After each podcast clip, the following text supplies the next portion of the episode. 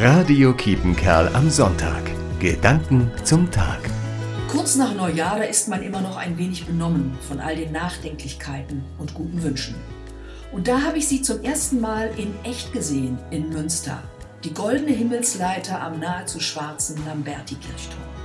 Eine wirklich schöne Installation. Ich bin unwillkürlich stehen geblieben, habe den Rücken gestreckt und berührt hochgeschaut zur Spitze der Leiter knapp unter den schwarzen, dreuenden Regenwolken.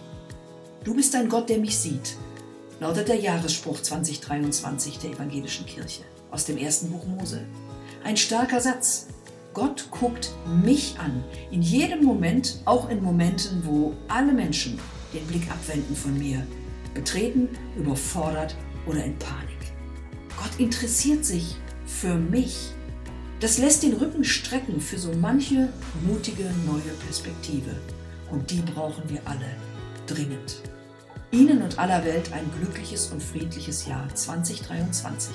Pfarrerin Birgit Henke Ostermann, Coesfeld. Radio Kietenkerl am Sonntag. Gedanken zum Tag.